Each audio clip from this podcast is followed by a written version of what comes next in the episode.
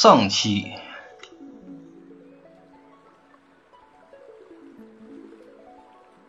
老白给大家揭秘了罗老师在辩论中的套路。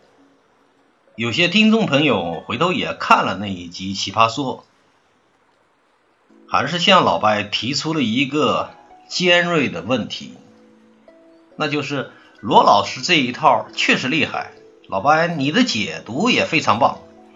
可我们在现实当中根本没时间去组织这么复杂的套路，用不上啊。老话讲得好啊，猪往前拱，鸡往后刨，各有各的招，是各有各的道。给老白捐款去。既然大家都有点急，老白就先给你来个快餐，改变客户想法的三个步骤。让你听完后马上就会用。这三个步骤有一个重要的指导前提：不要用事实去反驳对方的信念，而是用对方的信念来支持你自己的观点，这样就达到了动摇对方观点的目的。另外。这三步的顺序可别倒反了。第一步，验证信念。老白相信大家也肯定见过这样的一个情况，那就是当一方说出自己的观点后，另一方马上就会来这么一句：“我理解你为什么这么说。”如果有人对你这么说，你会怎么想啊？呸！你理解个屁！这也太假了吧！他肯定后面会马上跟着来一个但是，但是以后又跟一堆乱七八糟的东西。不用问，没有一句是好听的，对吧？一有人说他理解你，其实就是说你错了的代名词。所以。没事儿，别老去理解别人，己所不欲，勿施于人嘛。你给对方压力带来的一定是阻力，对吧？咱翻过来，接受对方的观点，就能带出来的灵活性和可变性。即使你百分之百的不同意。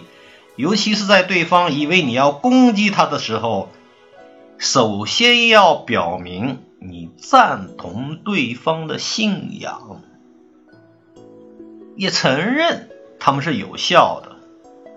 换句话说，就是有逻辑的，这样对方就轻松了很多。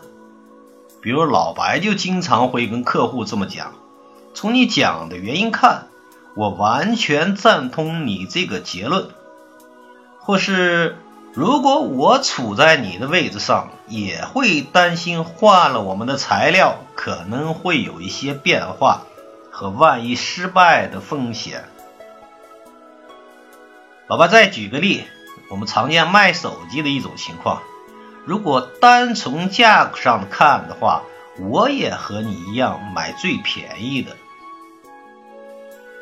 即使是对方的逻辑特别荒谬，老白也会说：“我完全同意你的观点。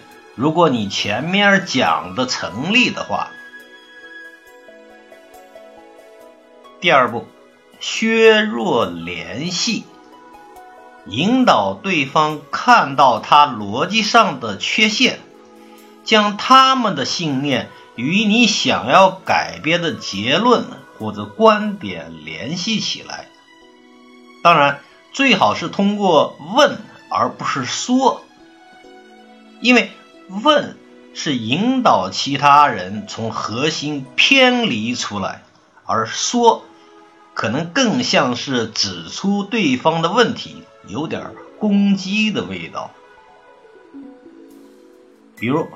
我倒是觉得可以把你的废品率能降低一半，你的净利润就能提高将近一倍，你是不是就能提前超额完成了全年的计划了呢？或者说，如果还按现在的方式生产，你有什么办法提高你的利润呢？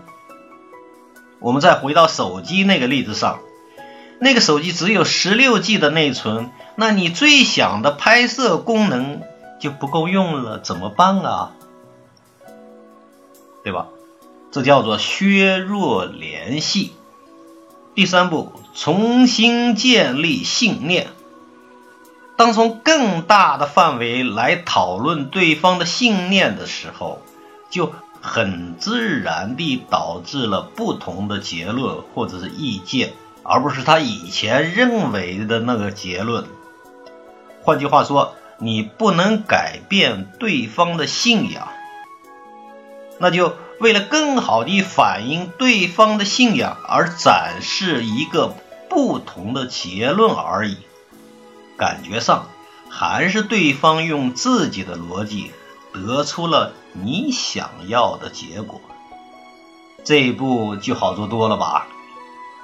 比如，其实关键在于你下定决心以后，公司上下就会一起努力，就能确保把新材料用好，这样公司盈利多了，大家都受益嘛。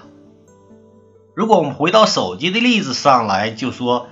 关键就是这款手机可以在与你的预算很近的情况下，不但满足，而且还能超出你的预期目标，是不是很简单呢？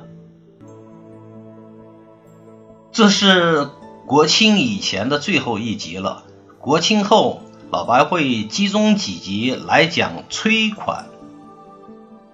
先去给老白捐助，然后继续关注销售小学问。谢谢收听，再见。